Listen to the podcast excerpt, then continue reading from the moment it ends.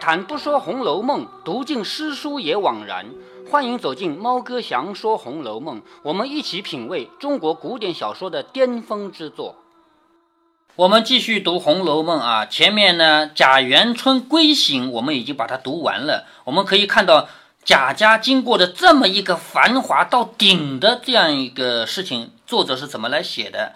但是回头我来跟你说一下，以前也提到过啊。历史上从来没有妃子回家过，请问作者是怎么写出来的呢？他怎么想得到的呢？这是第一。第二，他这个排场又是怎么想得到的呢？究竟家里要造一个园子，这个园子里应应该有什么样的摆设？什么用用纸、用绢来做假的花、假的树叶、假的水鸟这些东西？用丝绸的吗？对呀，丝绸啊，对吧？那这些东西怎么想得到写的呢？在这里就不得不提到作者自己家里经历过的事情，就是他接过皇帝的，什么？作者的爷爷曹寅当年是康熙皇帝的伴读，从小一起长大的。后来康熙皇帝当了皇帝以后，让他到江南来当这么有钱的官。然后康熙皇帝一生到江南来了六次，就是康熙六下江南，到江南来了六次，其中有四次是住在他家的。那么他家里一定是经历过这样的繁华的，接皇帝还得了？肯定是家里有很高规格的这样一种接待礼仪嘛。所以等到作者曹雪芹他的童年，家里人肯定是天天在说，比如说吧，如果我经历过一件非常非常值得我夸耀的事情，虽然你没经历过，但是你一定听我说了几千遍了，是不是？肯定是对吧？所以曹雪芹他没有经历过这个事儿，他一定听他家里的人天天说，天天说，因为他是他家无上的荣耀。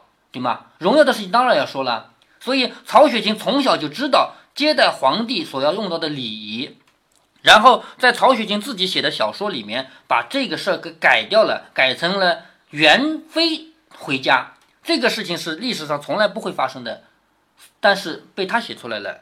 好，下面我们继续读第十九回。第十九回的回目：情切切，良宵花解语，意绵绵，近日玉生香。好，什么意思呢？情切切，意绵绵，你感觉一下什么什么概念？叫什么叫情切切？什么叫意绵绵？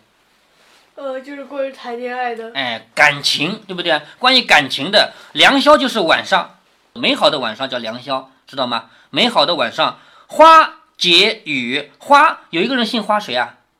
袭人。哎，对，袭人，袭人姓花。情切切，我们知道了，讲的是感情。良宵是很美好的晚上，袭人他说的话很好听。就是开导人的心扉啊！说情切切，良宵花解语，意绵绵，知道的吧？意绵绵，近日呢，就是安安静静的一天，是不是啊？近日玉生香，玉是黛玉，黛玉她身上有香味儿。那这里的香味指的是什么？既指她身上散发的真正的香味，同时也指这个人他是内心是高贵的、清洁的，是吗？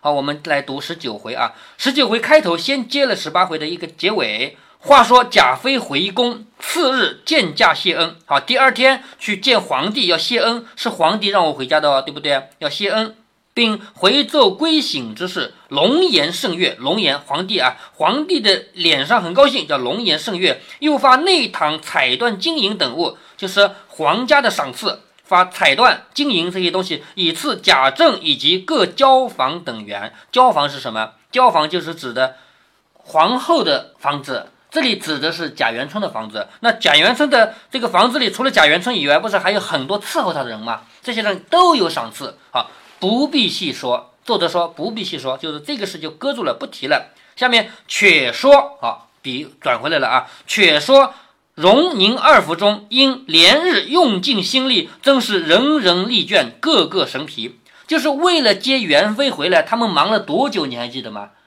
从前一年的十月底开始就忙了，特别是过年，有一句话说“年也不曾好过”，是不是？连这个年都没好好过。然后到了初八开始，提前七天，太监就出来探路，哪个地方要走，哪个地方要做，哪个地方要接受朝拜，全部探路。所以这么多天，这么多个几个月以来，人人都很累。等到现在。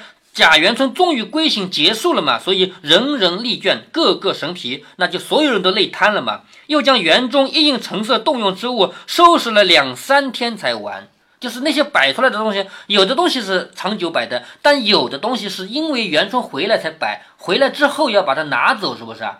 这些东西收拾了两三天才收拾完。第一个凤姐事多任重，这里面最忙的当然就是王熙凤了，因为她是管家嘛，是不是？所以凤姐事多任重，别人或可偷安躲，别人或可偷安躲进，就别人还可以偷偷的躲在一开始，我不管了。但是王熙凤不可以啊，独她是不能脱得的。二者本性要强，不肯落人褒贬。就是王熙凤这个人本性是比较要强的，她不会让别人去说她的坏话，她也不愿意，只挣扎的与无视的人一样。王熙凤比较要面子，如果她也累得瘫在那里了，人家都说你看看看二奶奶都累瘫了，那对她来说这个影响不好嘛？所以她哪怕再累，她也要假装没事儿，她假装没事人一样在那管。第一个，宝玉是集无事最闲暇的，好，最闲的又是宝玉。最忙的是王熙凤，最闲的是宝玉，因为他真的是没事他读书也不好好读。偏这一日一早，宝玉不不收拾吗？啊，什么？宝玉不就要收拾这个吗？收拾这些东西哪要宝玉亲自动手啊？一定是他家的仆人嘛。但是像贾琏啊、贾珍啊这些人肯定是要管理的。如果没人看着的话，都让仆人自己拿回家去了，对不对啊？所以要人看着。但是宝玉肯定不会来做这个事儿，因为他还小嘛。所以最闲的是他。偏这日一早，袭人的母亲又亲过来回过贾母啊。袭人的母亲什么概念呢？袭人跟别的丫鬟不一样，袭人不是他家的丫鬟生的。像贾家这样的仆人啊，有两种，一种是什么呢？自己家的仆人结婚生的后代，比如说周瑞家的，他生了一个女儿，对不对？这个就是他家的仆人，就是他家的人。对吧？但是周瑞家的她生了个小孩，她还嫁到外面去了，没有嫁到这个里面，这是另外一码事啊。那还有一种人，像袭人，袭人她是从外面买进来的，她不是自己家人生的，所以呢，袭人的母亲是什么概念？是当年从那个人家买进来的，他还有母亲在家，是不是？所以袭人的母亲亲自来回过贾母，就是袭人的妈妈来找贾母，找贾母干嘛呢？要接袭人回家去吃年茶，晚间才回来。也就是说，把袭人接回他自己原来的家里去吃一回茶。好，这个注意啊，在古代是没这规矩的。你卖给了我，你就是我的人，我让你干活就干活，哪怕不干活，你也得给我在这儿待着，你不可以走。但是贾家不一样，贾家的人他时时刻刻有一种悲悯。你比如说像王夫人，只要你找到他，问他要几两银子，都是给的。刘姥姥不是说过吗？是不是？你找到他，他都是会给你银子的，是吗？还有贾母这个人啊，贾母这个人也是不是因为曹雪芹这个人的特点？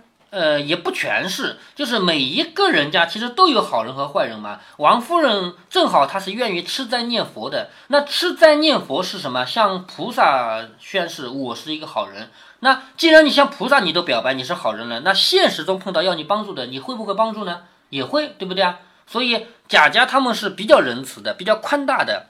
那像花袭人这样的人，按理说，按照古代的规矩，卖到我们家就是我们家的人，你是不可以再回你自己家的。但是就因为贾家他是比较宽厚的，所以呢，袭人的妈妈就来求贾母要把袭人接回去一天吃年茶，什么概念啊？就是刚过年的那几天是可以回家吃饭的。当然，这个也不是刚过年了，十五都过掉了，那没办法，因为元春要来，是不是啊？好，接回去吃个年茶，说晚间才回来，因此宝玉只和众丫头们掷骰子、赶围棋，好跟别人玩，因为袭人不在嘛，还有别的丫鬟跟他们玩。正在房内玩的没兴头，忽见丫头们回来，说东府甄大爷来请过去看戏，放花灯。好，现在不是元宵节刚过吗？元宵那天过了以后没多久呀，是不是啊？东府的贾珍来请你过去干嘛呢？看戏，放花灯。宝玉听了，便命换衣裳，才要去时，忽又有忽又有贾妃赐出的什么东西呢？糖蒸酥酪来。糖蒸酥酪是什么东西呢？好，糖蒸就是有甜味的，酥酪呢，酥和酪这个从词上面就知道，这个食物肯定是脆的，肯定是酥的，是不是？那其实是一种什么？一种小点心。甜点知道吧？咱们现在甜点说的甜点就是蛋糕之类的，是不是啊？那你以前呢？中式甜点以前没有这样的西餐的甜点啊。好，唐僧苏老师是哪来的呢？是元妃赐出来的。那明摆着这个东西是皇宫里的，是吗？皇宫里有好东西吃，贾元春让人送到贾家来说，这个是要给这他们家的人吃的。宝玉想上次袭人爱吃这个东西，便命留与袭人，自己回过贾母过去看戏。好。贾宝玉到东府，也就是宁国府去看戏，原因是谁？是贾珍过来请他，说到那边去放花灯。正好在这个时候，有一个唐僧苏老送来了，那就往这儿一放，放这儿干什么的？因为袭人爱吃，对不对？那你不要说又被呃李妈妈拿去了，哎，你猜的真准，就被别人吃了，而且就是被李妈妈，知道吗？这里你为什么猜到啊？因为上次啊贾宝玉准备给啊那 秦王留啊包子，结果被李妈妈拿了。哎，对，上一次的豆腐皮儿包子啊，是给秦雯留的，但是呢，秦雯没吃到，被李奶妈给吃掉了，对不对？那这一回的唐僧苏老是皇宫里出来的，比那个更高贵吧？留给袭人的也被李奶妈吃掉了，所以这一回啊，以及下一回要着重来写这个事儿了。但是呢，作者先在这里提了一下，就丢开了去写他看戏的事儿了。谁想贾政这边唱的是什么呢？丁对了，嗯。这样的话，我李妈妈不会真的被呃赶出去吧？没有没有没被赶走。下面我们会读到啊，李妈妈下面出场比较多，就是在前面第八回里，李妈妈出场还不算多，只不过拦着贾宝玉不让他喝酒什么的，对不对啊？后面出场的会更多更多描写。到第二十回，我们会细细的来分析啊，为什么在第二十回要写李妈妈？我们到后面再分析啊。现在我们先来看第十九回，谁想贾政这边唱的是丁郎认父？什么叫丁郎认父呢？一个戏就是有一个姓丁的人，他干嘛呢？他跑到就是他去京城里面啊，他去攀富贵。京城里不是有那些大官家的女儿吗？他跑去娶了那个人家的女儿，可他自己原来他结过婚，还有一个小孩的，对不对？那现在这个小孩要去认他的爸爸，这个爸爸呢又不敢认，因为一认的话就就向人家说明我以前结过婚，我以前还有一个小孩，是不是啊？那你怎么攀附这个权贵呢？对不对？所以这个丁郎这个小孩儿，古代的男人不是可以娶呃娶呃呃小妾的吗？可是问题是没有小妾，这都两个都是正妻啊，哟，知道吗？正妻是不允许有两个的呀，对吗？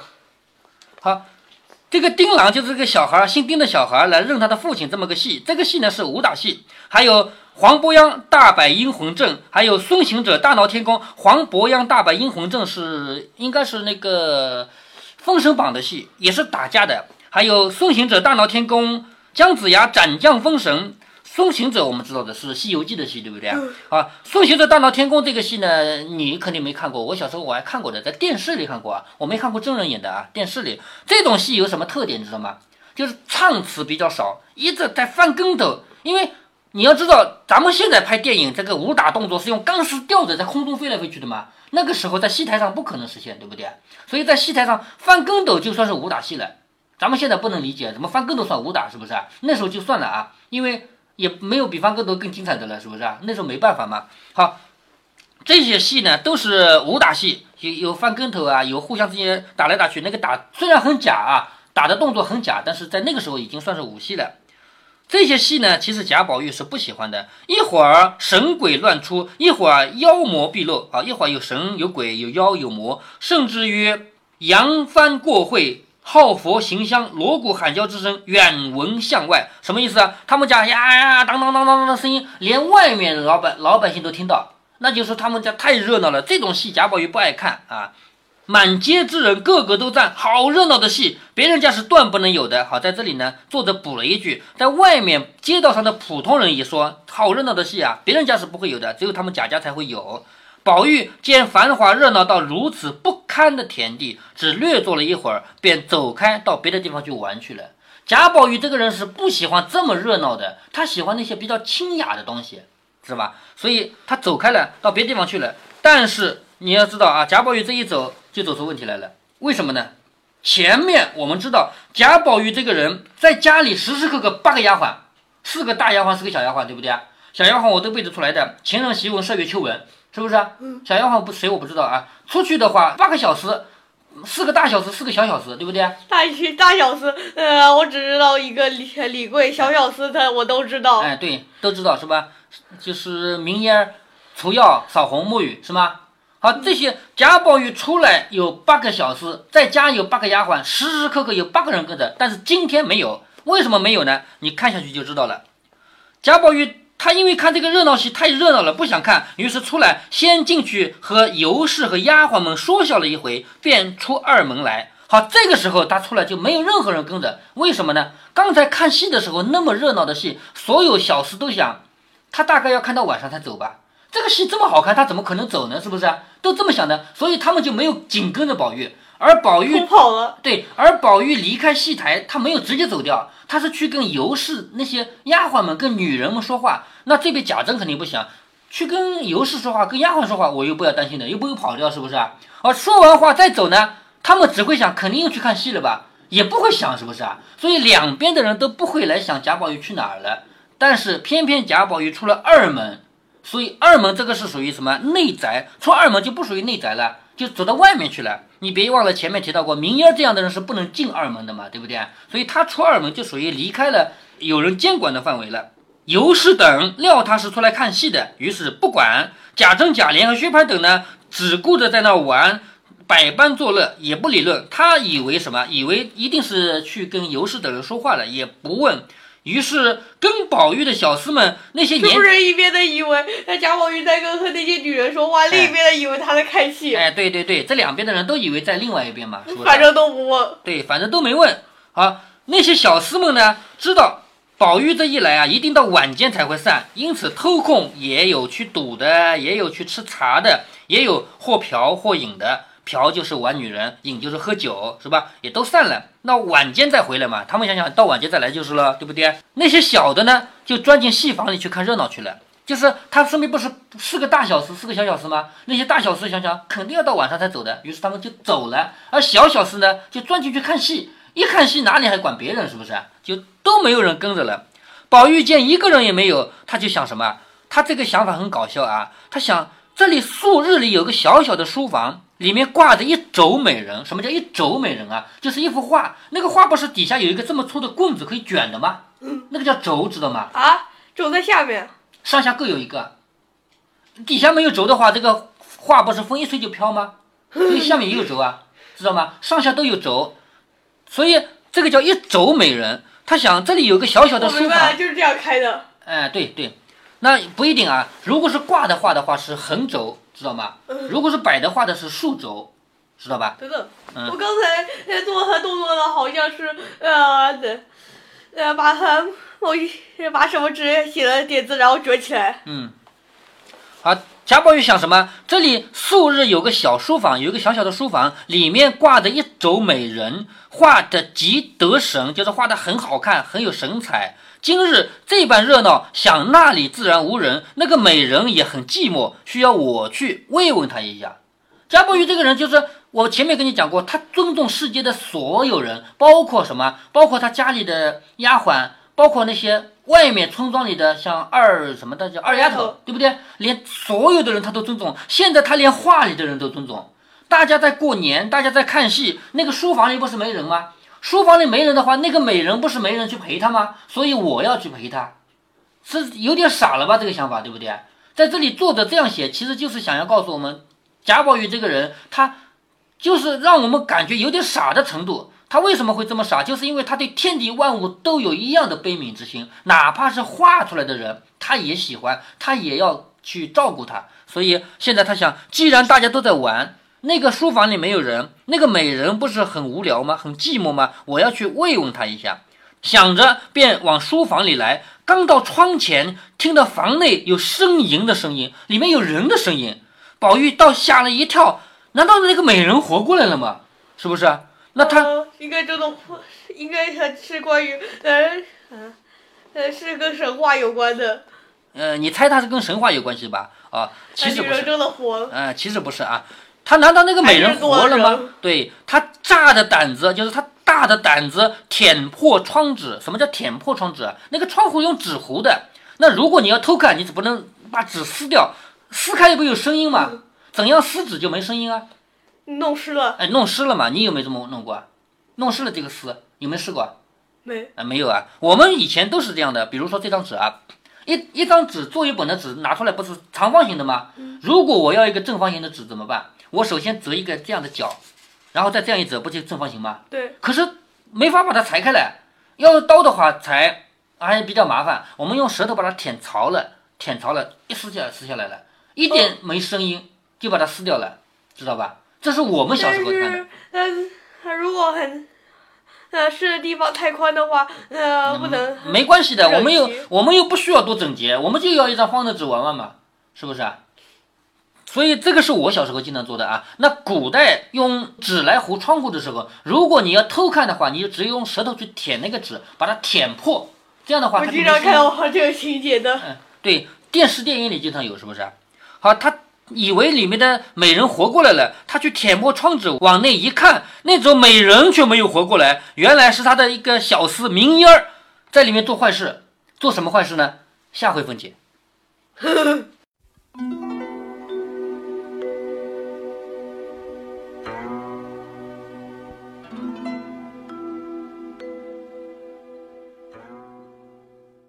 红楼梦》的故事情节很自然地从热闹的元妃省亲切换到清静的宝玉捉奸。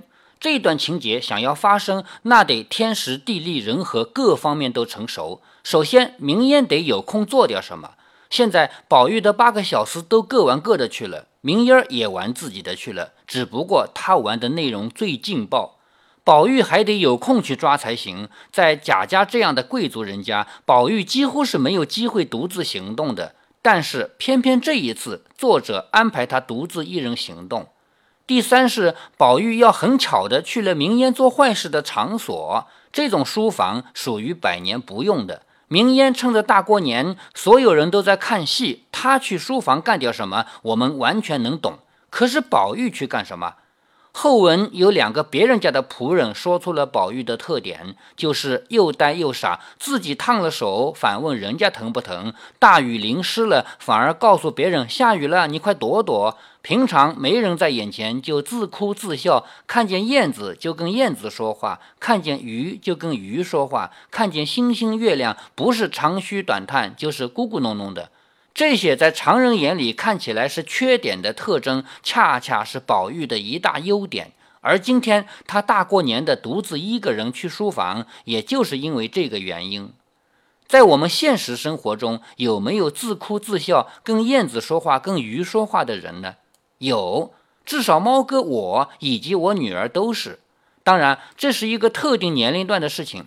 对于我来说，主要是初中、高中到大学这一阶段，后来就不再这样了。而我女儿现在正好读初中，跟我当年一模一样。我记得我高中的时候，我在自家门口走来走去，从这一头走到那一头，一共三户人家，十二间房，总长度五十米。我一天大概要走几百个来回吧。别人家既有拿奇怪的眼神看我的，也有小声嘀咕的，我都不知道。等我知道他们的这些表现，那是后来的事儿了。所以现在我女儿天天在家里踱步，都快把地给磨掉一层了。我一点儿都不奇怪，也不阻止。这究竟是在干嘛呢？说出来大家都听过啊，但是未必都懂。这就叫做白日梦。有好多人误解了“白日梦”几个字，以为白天睡觉做的梦是白日梦，其实不是。当一个人沉浸在某一个思考中，一直在想着想着，这就叫做白日梦。往往是自己在编故事。每一个人都有做白日梦的愿望，特别是青春期。只不过因为智力的原因，做的能力不一样。初高中的孩子，男孩普遍爱读武侠小说，女孩普遍爱读言情小说，其实是在借小说帮助自己做白日梦。一九九几年的时候，当时猫哥在读大学，我们宿舍区有一个大大的喇叭，那是校广播台。有一天正在转播央广新闻，新闻说最新研究证明，善于做白日梦的人更聪明，因为做白日梦本身是对大脑的锻炼。结果我一个同学大叫一声，从此我白天睡觉不起来了，被我笑了好久。回到央广新闻上来啊，其实那个新闻本身不严谨。目前没有证据证明哪个是因，哪个是果。究竟是因为做白日梦锻炼了而变得更聪明呢，还是因为智力更好的人才会多做白日梦呢？猫哥，我倾向于后面一个因果关系。如果您觉得猫哥的读书分享有益有趣，欢迎您点击订阅，这样您将在第一时间收到猫哥的更新提醒。如果您有什么要对猫哥说的，不管是赞还是批评，不管是提建议还是唠唠嗑，欢迎您在节目下方留言。您也可以加猫哥的公众号，四个字“猫哥在线”。您还可以加入猫哥的听友群中，微信群呢，用语音节目没有办法说清，还是 QQ 群方便，群号为八四九九六六八九九。不管加入 QQ 群，还是微信群，还是在节目下留言，还是在公众号留言，您都可以围绕着书中的智慧和读书的乐趣畅所欲言。好，再见。